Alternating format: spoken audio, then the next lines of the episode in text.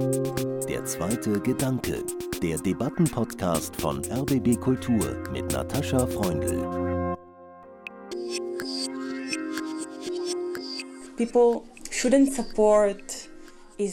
Kein Mensch sollte Israel unterstützen, weil er sich schuldig fühlt. Man sollte Israels Selbstverteidigung unterstützen oder alles, was möglich ist, um die Geiseln zurückzubringen, weil man an Menschenrechte glaubt.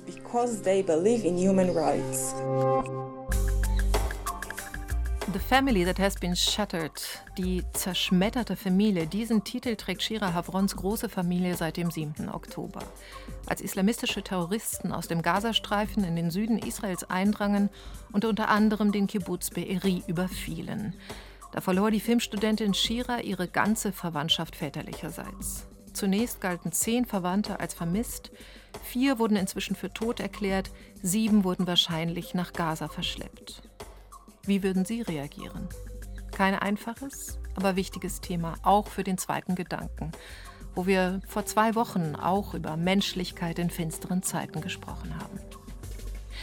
Ich bin Natascha Freundl und jetzt am 12. November mit Shira Havron verbunden, die vor wenigen Tagen in Berlin mit Bundespräsident Steinmeier und Bundeskanzler Scholz am Gedenken zum 85. Jahrestag der Reichspogromnacht teilgenommen hat. Danke, Shira, dass du die Zeit und die Kraft für dieses Gespräch hast. Herzlich willkommen beim zweiten Gedanken. Thank you so much for having me. Shiras Geschichte werde ich nicht mehr los seit einem Monat. Ein Freund in Tel Aviv, der Künstler Dan Reisender, rief mich an und fragte, ob seine Tochter mich kontaktieren könne. Es ginge um ihre Freundin Shira. Sie brauche Hilfe, Aufmerksamkeit für ihre in den Gazastreifen verschleppte Familie. Shira Havrons Geschichte muss erzählt werden, glaube ich eine Geschichte einer Familie, über Angehörige, die bangen, über sieben von offiziell 239 Geiseln in Gaza, über vier von inzwischen wohl über 12.000 Toten in diesem neuen schrecklichen Krieg im Nahen Osten. Auch über das Leid palästinensischer Zivilisten werden wir sprechen. Aber zuerst, Shira, wer sind die Menschen, die dir fehlen? So I'll begin then with the ich beginne mit den ermordeten Menschen aus meiner Familie. Im Kibbutz lebten die zwei Schwestern meines Vaters in zwei Häusern. Eins wurde komplett zerstört, das Haus und die Menschen darin. Meine Tante Lilach. Sie war die jüngere Schwester meines Vaters. Sie war Sozialarbeiterin, arbeitete mit Kindern, die an posttraumatischer Belastungsstörung leiden, oft ausgelöst durch den Krieg bei uns, der seit Jahren andauert, auch wenn er nicht immer in den Nachrichten kommt. Mostly related, you know, to the in the area that has been going on for years, even when it's not very loud on the news. And she was murdered, you know, with her husband Sie wurde ermordet zusammen mit ihrem Mann, Eviatar, und mit Eviatars Pfleger Paul, ein Philippiner, der sechs Jahre bei meiner Familie gearbeitet hat. Mein Onkel hatte eine Autoimmunerkrankung. Wir wurden informiert, dass alle drei an diesem Tag ermordet wurden. Ein anderer Onkel, der ermordet wurde, ist der Ehemann der zweiten Schwester meines Vaters. Sein Name war Avshalom. Wir wissen nur wenig über die Details. His name was Avshalom. We know obviously very little regarding the details. Die Entführten, das ist zunächst meine Tante Shoshan, die ältere Schwester meines Vaters. Mein Vater hat vier Geschwister und Shoshan ist 67 Jahre alt. Sie hat eine NGO namens For a Planet gegründet. Das war ihre Lebensaufgabe, das Hungerproblem in der Welt zu lösen. Sie arbeitete mit vielen Saatgutfirmen in vielen Ländern Afrikas zusammen. Die NGO brachte der Bevölkerung die Werkzeuge und das Wissen, um eigene Nahrungsmittel anzubauen. And they actually got to farmers and populations and brought them the tools and knowledge to grow their own food. And that's her, you know, work, but also really reflects her personality. Darin zeigte sich ihre ganze Persönlichkeit. Vor acht Jahren ist sie Großmutter geworden. Sie ist sehr lustig, witzig, intelligent. Sie liest gerne, empfängt gerne Leute. Sie hatte ein wunderschönes Haus. Und dann haben wir Shoshans Tochter Adi, meine Cousine, das älteste der drei Kinder von Shoshan. Adi ist die älteste Tochter of Shoshan out of uh, three siblings. She's a psychologist. She's trained in uh, mindfulness. Adi ist Psychologin. Sie hat eine Ausbildung in Achtsamkeit. Sie arbeitet mit Jugendlichen, aber auch mit älteren Menschen. Sehr sensibel, sehr feinfühlig und sanft. Sie ist diejenige, an die sich alle wenden, wenn sie ein Problem haben. Sie singt wunderschön. Sie ist eine erstaunliche Mutter mit sehr mütterlichen Instinkten. Sie legt ihre Hände um dich und du fühlst dich sicher. Maternal instincts. She wraps her hands around you and you feel safe. And her husband Tal. Und ihr Ehemann Tal. Sie haben sich auf der Highschool kennengelernt. Er ist auch so ein warmer Mensch, ein toller Vater mit viel Energie.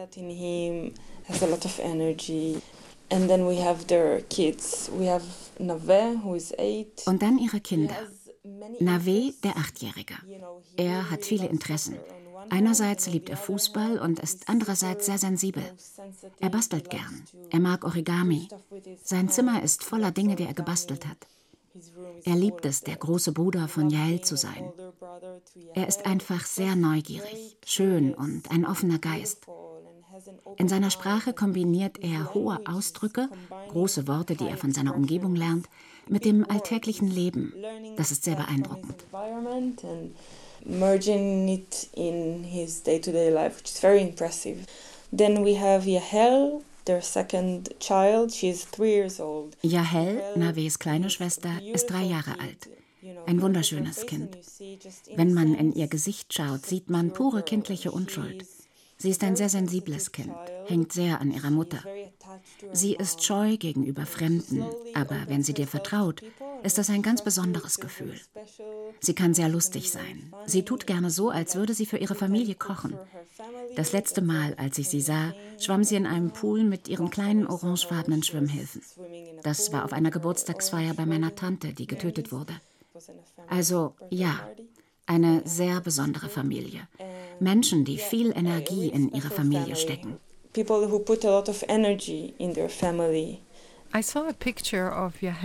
Ich habe ein Bild von der dreijährigen Yahel gesehen und auch von den anderen Familienmitgliedern. Und Yahel sieht wirklich wie ein Engel aus, habe ich gedacht, mit ihrem strahlenden Gesicht. Sehr berührend. Und die anderen beiden Entführten sind Sharon, die Schwester meines Onkels von der anderen Seite der Familie. Sie arbeitet mit autistischen Kindern. Sie ist 52 und ihre Tochter Noam. Sie ist zwölf. Sie ist auch da drüben.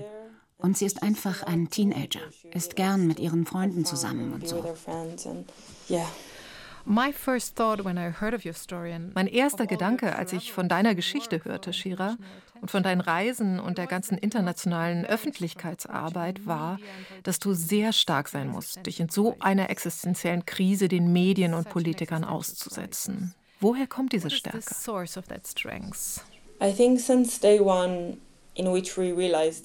Vom ersten Tag an, als wir erkannten, in welcher Situation wir sind, war mir sehr klar, dass ich etwas tun muss. Ich muss alles für meine Familie tun, um sie zurückzubringen, und zwar zusammen. Wir nennen unsere Familie einen Stamm. Es ist ein sehr geeinter Stamm. Es sind sehr starke Leute. Wir haben eine zynische Einstellung zur Welt, aber wir lachen auch gerne. Einige von uns sind sehr sensibel in der Öffentlichkeit, wie das so ist, wenn man im Kibbutz aufgewachsen ist.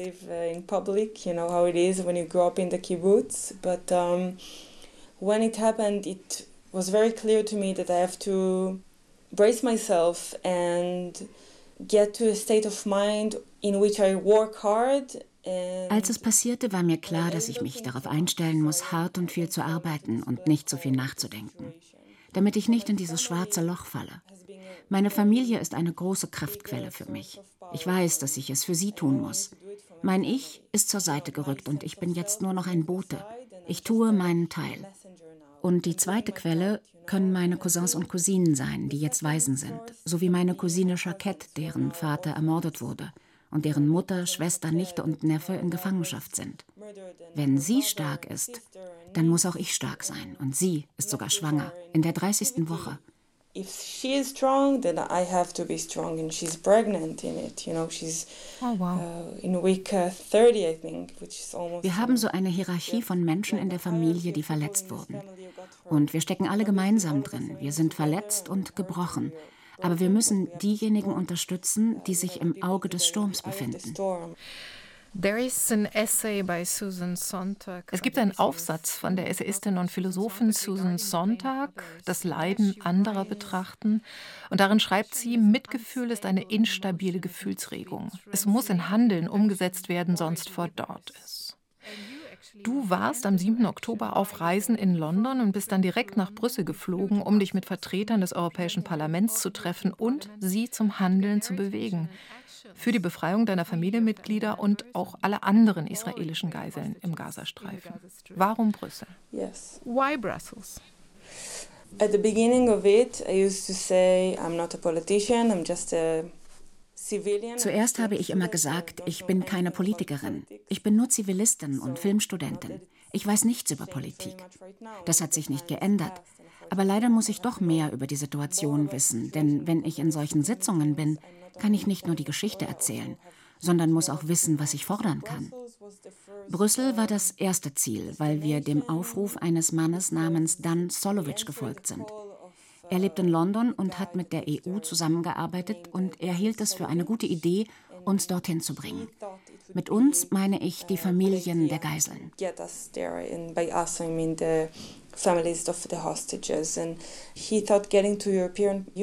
Er meinte, dass die Europäische Union ein erster richtiger Schritt sei, um mit Leuten zu sprechen, die für Menschenrechte zuständig sind und für viele Kräfte in Europa, die etwas für uns bewegen können. Denn wir wissen ja, die Geiselfrage hängt vom Druck vieler Länder ab. Because obviously we know this hostages situation involves a lot of uh, forces from many countries. So, you know, we met with uh, Charles Michel during that week. He's the head of the council of the in the EU. Wir haben uns in dieser Woche mit Charles Michel getroffen, dem Ratspräsidenten der EU. Er ist für die 27 Premierminister der europäischen Länder zuständig. Wir dachten, wir fangen ganz oben an. Aber klar, wir sind keine Geopolitiker von Beruf. Wir waren nur in diesem Vakuum, vier Tage nach dem Schwarzen Samstag. Wir haben unser Bestes getan, um herauszufinden, was die richtigen Schritte sind.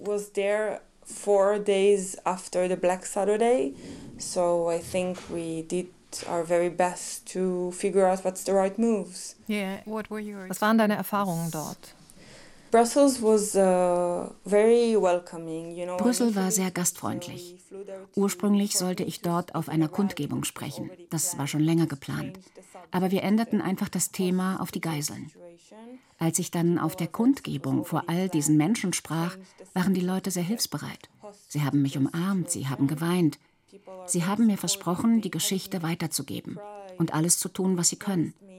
Und auch bei den Treffen mit den EU-Vertretern waren alle sehr freundlich, sehr gerührt. Aber wir haben schnell verstanden, dass wir zwar viele freundliche Worte hören, aber Taten brauchen. Und das sagten wir auch. Wir dankten allen und baten sie, für reale Ergebnisse unserer Treffen zu sorgen.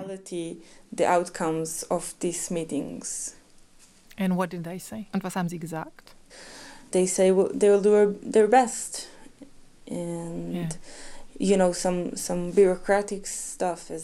dass sie ihr Bestes tun werden. Und die Namen meiner Familie wurden auf eine Liste gesetzt, weil die meisten von uns deutsche Staatsbürger sind. Einige sind Österreicher, einige sind Italiener.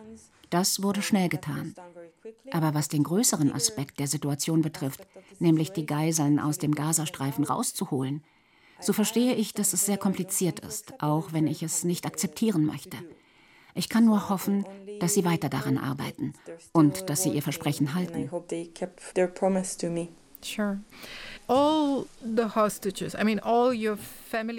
Alle deine Familienmitglieder, die von Hamas ermordet oder verschleppt wurden, sind in Israel geboren und aufgewachsen.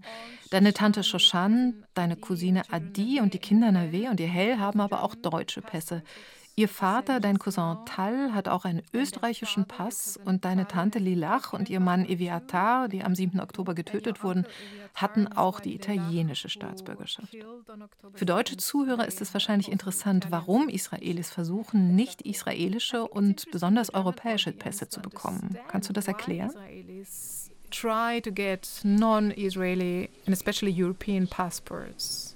Can you explain? Das hat viele Aspekte, an die ich früher nicht gedacht habe. Ich glaube, es geht vor allem um die Verbindung zu unseren Wurzeln. Wissen Sie, mein Großvater ist vor dem Holocaust aus Deutschland geflohen.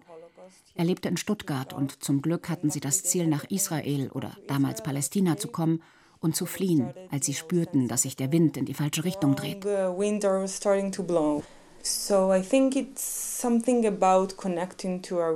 Ich glaube, es geht um unsere Wurzeln und das Gefühl, dass wir noch eine andere Heimat haben. Israelis sind sehr eng mit ihrem Zuhause verbunden, mit ihrer Heimat. Menschen haben einen Geburtsort und eine Gemeinschaft, die für immer ihr Zuhause ist. Aber die Menschen in meinem näheren Umfeld sind auch daran interessiert, ihre Grenzen auszuweiten. Und für mich bedeutet eine doppelte Staatsbürgerschaft zu haben. And for me having a dual citizenship. You also have a German pass. Du hast auch einen deutschen Pass, richtig? Yeah, true. For me, it's I think gives me options. You know, if I'm completely honest. Stimmt. Es gibt mir mehr Möglichkeiten, denke ich. Wenn ich ganz ehrlich bin, gibt es mir mehr Möglichkeiten als Filmstudentin. Zu wissen, dass ich nach Berlin oder einen anderen Ort in Deutschland oder Europa gehen kann, ist ermutigend, denn ich möchte die Welt kennenlernen.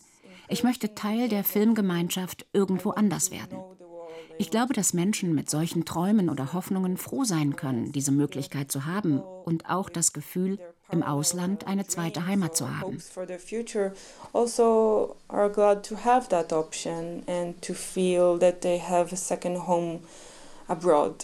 Sure, yeah. And, yeah. Let's talk about uh, Kibbutz Be'eri. Sprechen wir über den Kibbutz Be'eri im Süden Israels in der Negev-Wüste. Er wurde von deinem Großvater Abraham und seiner Frau Rina gegründet. Erzähl uns ein bisschen mehr über die beiden, über das Leben im Kibbutz und die Idee dahinter. About the Kibbutz life, about the idea of the Kibbutz. So maybe I'll start actually with them. My uh, grandmother passed away two years ago and my Meine Großmutter ist vor zwei Jahren verstorben und mein Großvater ist letztes Jahr gestorben. Wir sagen jetzt, dass es ein Glück ist, dass sie nicht miterleben musste, was passiert ist. Meine Großmutter war Pädagogin, auch Autorin. Sie schrieb Bücher für das Bildungssystem über Israel, über Geografie und auch über Literatur.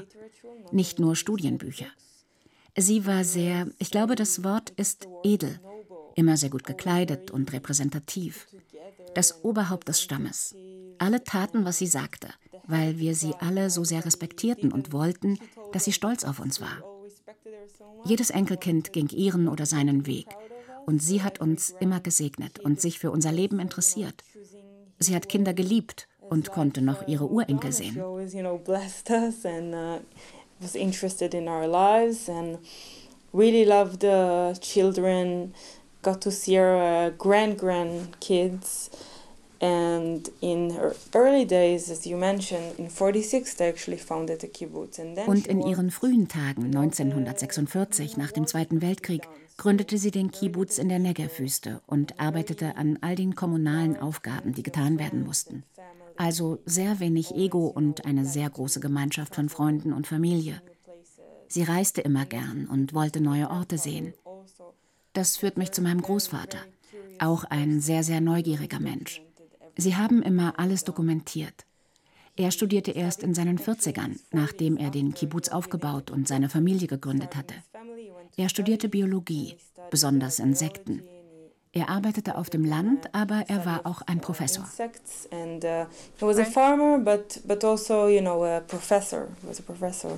And the kibbutz, from here I'll say, it was heaven and earth. Der Kibbutz war der Himmel auf Erden, mit einer sagenhaften Atmosphäre und einer sehr engen, nicht besonders großen Gemeinschaft, nur 1200 Menschen. Ein glücklicher, blühender Ort. Das fällt einem sofort ins Auge. Alles ist grün, die Menschen gehen barfuß und grüßen einander. Alle unterhalten sich und nehmen an den gemeinschaftlichen Zeremonien und Pflichten teil. Es war immer noch einer der letzten Gemeinschaftskibbutzim. Be'eri hat eine sehr erfolgreiche Druckerei, die alle versorgte. Es war ein sehr inspirierender Ort, besonders für Kinder. Einfach himmlisch. Man möchte für immer dort bleiben.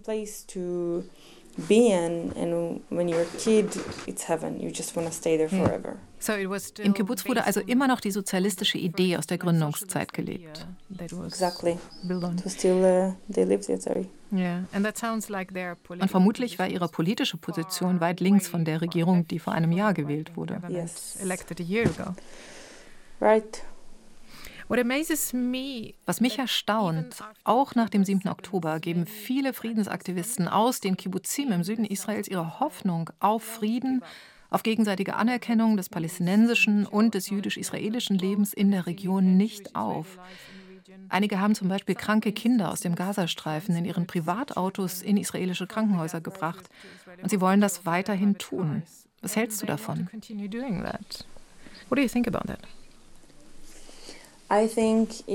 Es ist das Erstaunlichste, was man tun kann. Und das Richtige.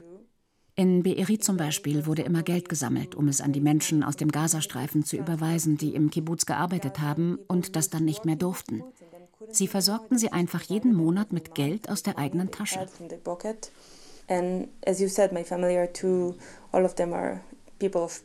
Und wie Sie schon sagten, alle meine Verwandten sind Friedensaktivisten. Sie haben jede Woche protestiert in der Zeit der Demonstrationen. Wir haben palästinensische Freunde und so weiter. Ich glaube, das ist der einzige Weg, um Sicherheit für unser Leben zu schaffen. Meine Cousine, die am 7. Oktober beide Eltern verloren hat, sagte es am besten. Wir haben keine Sicherheit und wir können unseren Kindern keine Zukunft garantieren, wenn wir keinen Frieden haben. So einfach ist es. If we don't have peace and it's that simple. People are always surprised that uh, Viele sind überrascht, dass ich oder Leute aus dem Kibbutz an dieser Idee festhalten. Aber ich denke, man kann gar nicht anders, wenn man erlebt hat, was meine Familie an diesem Tag erlebt hat. Wenn wir weiterkämpfen, werden wir in Zukunft noch mehr solche Fälle haben. Hier in Israel, aber auch bei den Palästinensern. Und nach so viel Leid ist dir das Leid von anderen nicht fremd. Man hört von den Familien in Gaza und es bricht einem das Herz, weil man genau weiß, wie sie sich fühlen. Wenn diese Überzeugung vorher nicht stark genug war, jetzt ist sie noch stärker. Ich denke, das ist die einzige Möglichkeit, ein sicheres Leben zu führen und nicht wieder so ein schreckliches Massaker zu erleben. Denn was garantiert uns, dass es nicht wieder passiert? massacre that we had again because what guarantees that it won't, you know, happen again? Andere Israelis reagieren mit Wut, sprechen von Gewalt. Sie sprechen davon, dass militärische Gewalt auf den Gazastreifen ausgeübt werden muss, um die Hamas auszulöschen. Das ist eine andere Sprache. To erase Hamas. That's a different mhm. language. So ist es. Aber ich denke, man muss den sehr wichtigen Unterschied zwischen Hamas und der palästinensischen Zivilbevölkerung machen. Das wird vielleicht nicht genug getan und ist vielleicht nicht klar genug. Die Hamas auszulöschen, das sollte bedeuten, diese Terrororganisation auszulöschen, die gerade meine Familie getötet, zerstört und entführt hat. Dafür sollte kein Zivilist verletzt werden.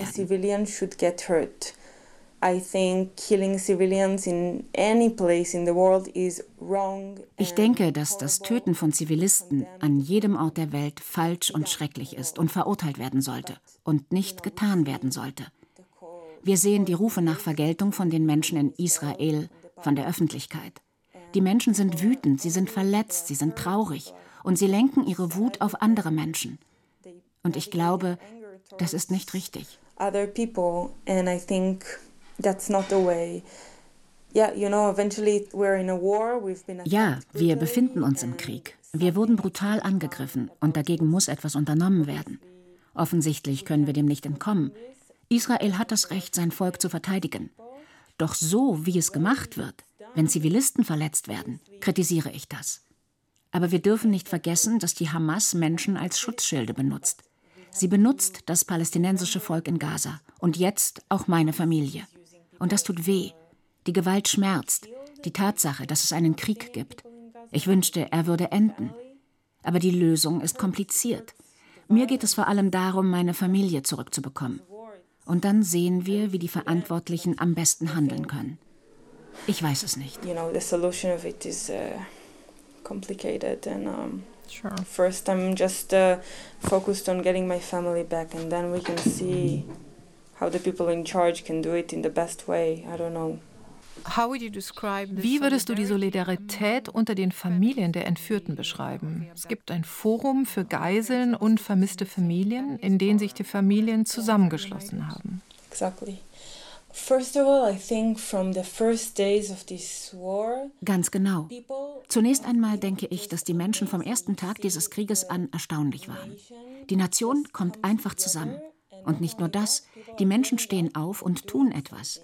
Die vielen Freiwilligen, die zu uns gekommen sind und zu anderen, die alles verloren haben, ihre Häuser, alle Verwandten, sind einfach inspirierend und so bewegend.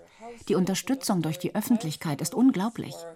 Left alone is just inspiring and so moving. So I think the support from the public has been amazing. And uh. Und die Solidarität unter den Familien der entführten Menschen. Wissen Sie, jedes Mal, wenn ich jemanden treffe, der in meiner Haut steckt, dann ist es so. Sie oder er steckt in meiner Haut. Wir verstehen einander, ohne etwas sagen zu müssen. Wir lieben uns einfach und sind jetzt eine Familie. Alle Verwandten der Geiseln sind jetzt eine große Familie. Das zeigt sich in den Delegationen wie derjenigen, mit der ich gerade unterwegs bin. Und wir haben keine andere Wahl. Wir verstehen uns auf einer Ebene wie niemand sonst. Die verschiedensten Menschen kommen da zusammen, mit vielen politischen Ansichten. Aber wir lassen das beiseite und sind uns in der einen Sache einig, die uns am Herzen liegt. Unsere Familien nach Hause zu holen. Gestern vor einem Monat und einer Woche. Das ist sehr stark. Und das kann man nicht brechen, auch wenn man es versucht. And this is very powerful. And you can't break that, even if people try. How is the contact? Wie ist der Kontakt zwischen den Familien und der Regierung, der militärischen Führung? The military hmm. leaders. First of all, like you said, we have the forum, which been Zunächst einmal, wie Sie schon sagten, haben wir das Forum, das sehr aktiv ist und in jeglicher Hinsicht hilft. Das ist die Hauptkommunikationslinie. Mit dem Militär hatten wir Kontakt, als wir über den Status unserer Familien informiert wurden. Aber das Militär, denke ich, ist gerade mit seiner Arbeit beschäftigt. Und wir vertrauen darauf, dass die IDF das Richtige tun, um unsere Familien zurückzuholen. Was die Regierung betrifft, so haben wir dort einen Zuständigen für die Vermissten und Geiseln. Gelegentlich gibt es offene Gespräche per Zoom oder Veranstaltungen für Familien, Treffen mit Ministern und so weiter. Ich glaube schon, dass die Menschen ihr Bestes geben, um die Situation zu lösen. Wir erwarten, dass sie ihre einzige Aufgabe erfüllen, nämlich die Familien zurückzubringen. So I think people are doing their best to solve the situation. And eventually we're interested that they will do their only job and that's bring the families back. Wenn du die Möglichkeit hättest, mit Premierminister Benjamin Netanyahu zu sprechen, was würdest du ihm sagen?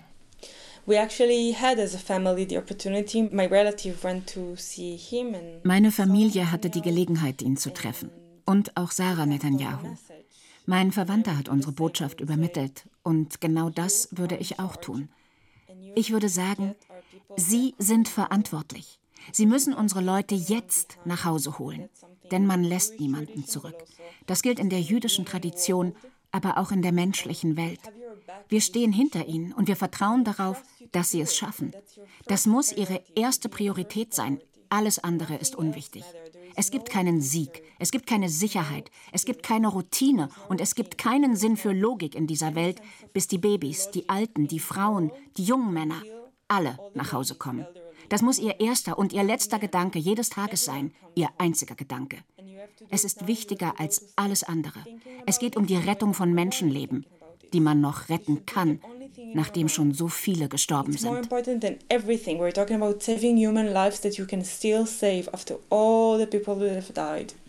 You're listening to Shira Havron. Shira Havron, eine israelische Filmstudentin aus Tel Aviv, im Podcast Der zweite Gedanke.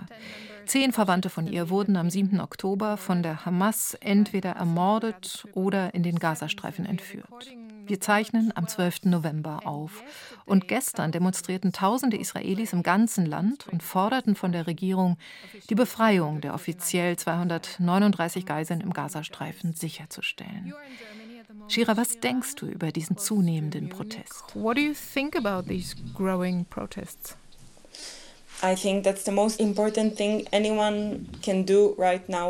Das ist das Wichtigste, was jeder im Moment mit seinem Leben machen kann.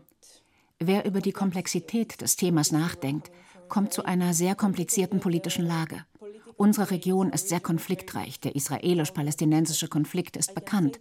Aber ich kann auch sagen, wenn jemand verwirrt ist oder nicht weiß, was jetzt wichtig ist, wir sprechen von Menschenrechten, von einer humanitären Krise. Zivilisten im Gazastreifen haben nichts mit Politik zu tun. Wir sprechen von grundlegenden Menschenrechten. Wir sprechen von Babys in Gefangenschaft. Babies held in captivity and this is why this is the most important thing. Natürlich gibt es noch andere Themen, die in dieser Situation behandelt werden müssen. Aber das ist das Erste, was in Bezug auf den Krieg getan und gesagt werden sollte. Dass sie Geiseln sind, die nach Hause kommen sollten. Deshalb segne ich diese Demonstrationen.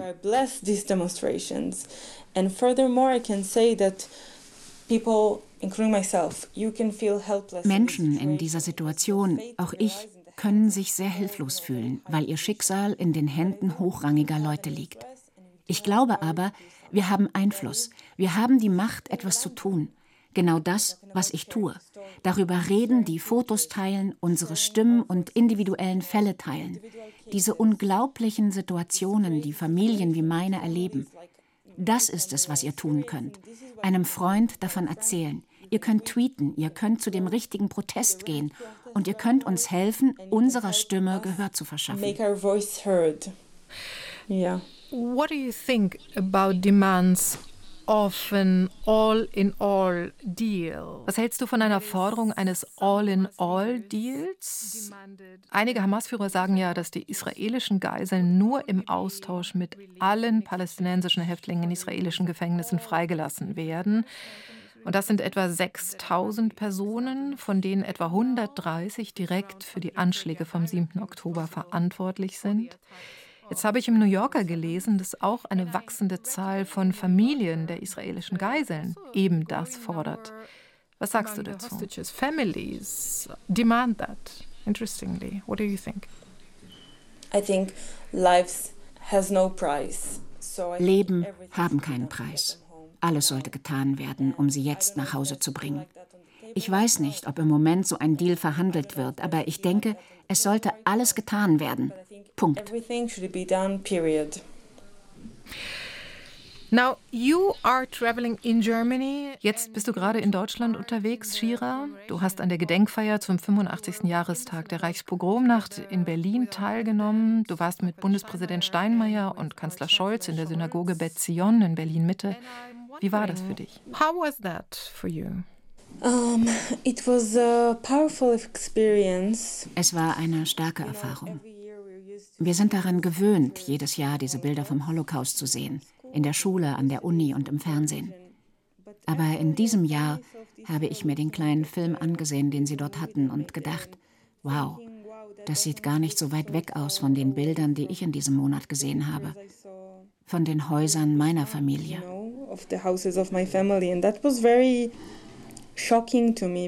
Das war sehr schockierend für mich, weil man denkt, das ist eine Zeit, die von den Großeltern erlebt wurde.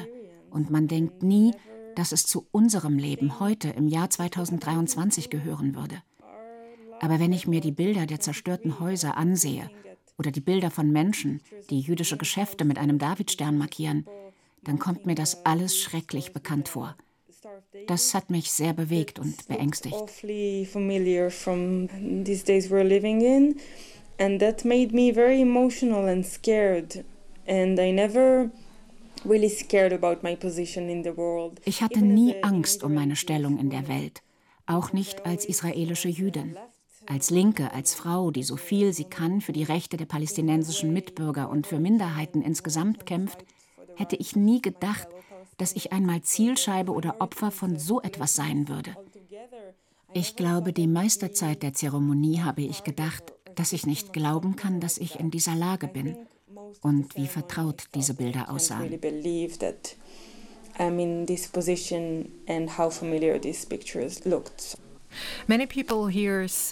Der ehemalige EU-Grünen-Politiker Danny Cohn-Bendit, den ich vor zwei Wochen hier im zweiten Gedanken hatte, und auch viele andere sagen, dass Deutschland aufgrund seiner Geschichte, weil von Deutschland die Shoah ausging, nicht in der Position ist, Israel Ratschläge zu geben. Was denkst du darüber?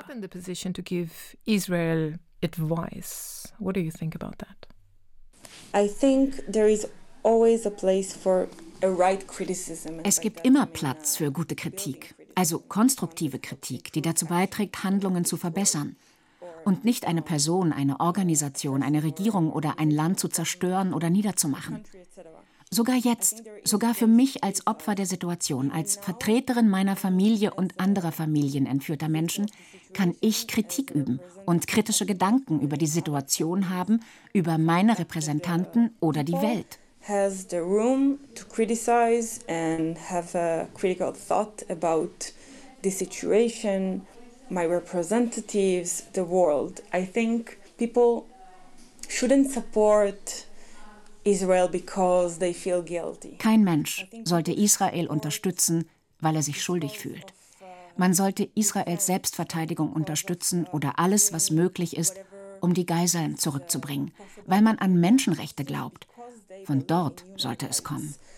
I think it should come from there. Obviously, in this situation, situation of war, there are no angels. In einer Kriegssituation gibt es keine Engel, außer den Menschen in meiner Familie, die getötet oder verschleppt wurden. Für Politiker und Streitkräfte gibt es immer etwas zu verbessern, auch für unser Land, ein Land, das eine Besatzungsmacht ist. Wir haben eine Menge Dinge, die geändert und verbessert werden müssen. Natürlich kann ich jetzt nicht wirklich darüber nachdenken, weil ich mir Sorgen um meine Familie mache und sie zurückholen muss. Aber wenn sie erst einmal zu Hause sind, haben wir eine Menge zu tun. Das Wichtigste, was man unterstützen sollte, sind die Menschenrechte, humanitäre Werte und Frieden. The most important value you can support is human rights and values of humanity and peace. Du bist Filmemacherin oder möchtest Filmemacherin werden, Shira Havron. Und ich frage mich, glaubst du, dass du einmal in der Lage sein wirst, einen Film über die aktuellen Ereignisse zu drehen? Oder wie werden die Ereignisse deine kreative Arbeit im Film beeinflussen? Events influence your work, your creative work in film. I think I will have to do a film about what has happened in some way. I'm not sure if it be, you know. Ich glaube, ich werde einen Film darüber machen müssen. Ich bin mir noch nicht sicher, wie. Actionfilme sind nicht so mein Stil. Aber ich denke, ich muss diesen Film machen. Auch mein Freund hat mich darin bestärkt. Nicht als Kunst oder als Selbstdarstellung, sondern weil es ein aktivistischer Schritt ist, den ich nicht alleine gehen kann. Und im Moment schon gar nicht that obviously I can do alone because I'm not able to have that perspective now. But I think everything that happened will affect my work because alles was passiert ist, wird sich auf meine Arbeit auswirken, weil sie immer aus dem Inneren kommt. Und meine Gedanken und Gefühle haben sich in den letzten Jahren sehr stark um meine Familie gedreht. Meine Familie ist ein großer Teil meines Herzens, das Wertvollste, was ich habe. Ich bin sehr stolz darauf, ein Teil von ihr zu sein. Aber ich bin auch hin und her gerissen, denn viele Dinge in meiner Familie, Ideen und Persönlichkeiten beschäftigen meinen Geist und meine Beziehungen.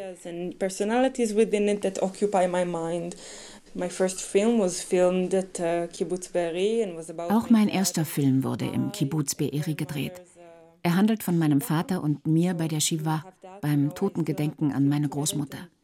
Ich muss den Film noch fertigstellen und sehen, was daraus wird. Ich denke auch, dass diese Situation mir wirklich gezeigt hat, was im Leben wichtig ist. So klischeehaft es auch klingt, das hat es.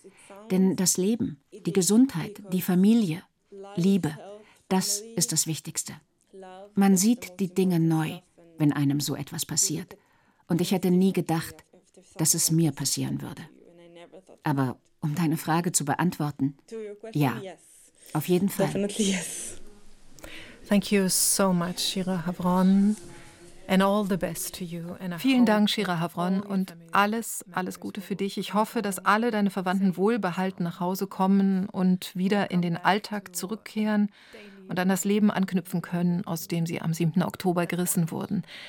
Ich wünsche dir viel, viel von der Kraft, die du offensichtlich hast, für die kommenden Tage. Herzlichen Dank.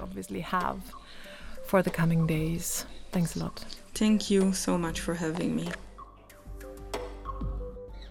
The Family That Has Been Shattered, die Familie, die zerschmettert wurde. Diesen Titel trägt Shira Havrons Familie seit dem 7. Oktober. So schreibt sie in den sozialen Medien auf Englisch. Shattered kann zweierlei bedeuten: zerschmettert oder erschüttert. Ganz sicher ist für diese Familie seit dem 7. Oktober nichts mehr, wie es war, wie auch für alle anderen Opfer dieses Kriegs, der durch die Massaker der Hamas ausgelöst wurde. Shira Havron und ihre Mitstreiterinnen und Mitstreiter sind nicht zerschmettert. Ebenso wenig ihr Festhalten an Menschenrechten und wirklichem Frieden im Nahen Osten. Ich weiß nicht, ob ich zu dieser Größe fähig wäre. Ich bin Natascha Freundl, das war der zweite Gedanke. Im Podcast finden Sie auch die englische Originalversion ohne Voiceover. Sie können uns schreiben an der zweite Gedanke at rbbkultur.de. Danke fürs Zuhören und weiterdenken.